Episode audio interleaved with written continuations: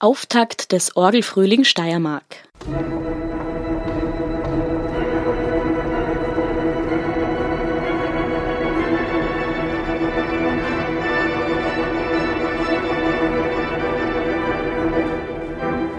Ausschnitt Franz Liszt, Mephisto-Walzer Nummer 1, der Tanz in der Dorfschenke. Die Kunstuni Graz veranstaltet in Kooperation mit zahlreichen Privatinitiativen, Kirchen, Stadt und Land auch heuer im Mai wieder den Orgelfrühling. Neben den Workshops und Vorträgen in Graz finden einige der Konzerte erstmalig auch in anderen Regionen der Steiermark statt. Was die Besucherinnen und Besucher erwartet, schildert Universitätsprofessor Gunther Rost, Leiter des Instituts für Kirchenmusik und Orgel.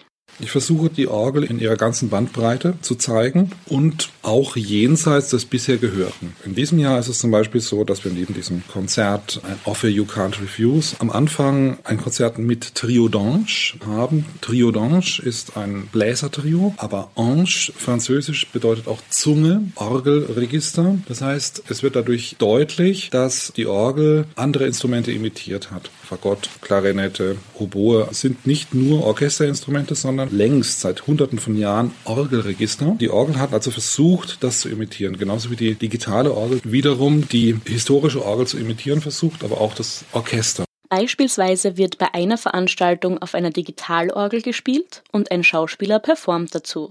Das Ganze referiert auf den Roman beziehungsweise auf den Film The Godfather ist natürlich deswegen schon ein bisschen witzig, weil The Godfather, damit assoziiert man im Deutschen natürlich nicht nur den Paten eines Kindes, sondern Gottvater persönlich und der hat natürlich sehr viel mit allem, aber im Speziellen mit der Orgel zu tun. Aus diesem Grund passt da die Orgel genau hinein und sie passt auch deswegen hervorragend hinein, weil in der Filmmusik die Orgel eine zentrale Rolle spielt. Also sie ist in den Kirchenszenen, die nicht selten sind im Paten, eine zentrale Bühnenfigur, sage ich mal, die die Zuschauerinnen und Zuschauer des Films in eine bestimmte Stimmungsrichtung lenkt. Das wollen wir auch nutzen. Schildert Rost. In Hinblick auf die Verschmelzung anderer Kunstgattungen mit der Orgelmusik wird es beim heurigen Orgelfrühling einige Beispiele geben.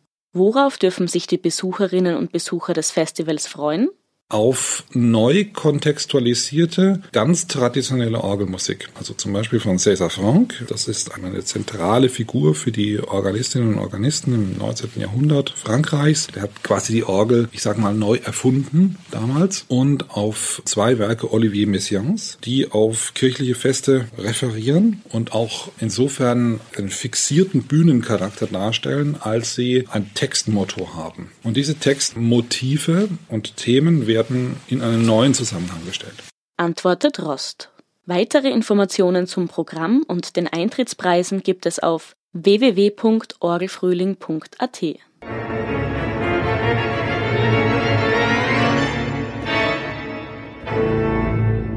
Für das Webradio der Grazer Universitäten Valerie Therese Taus.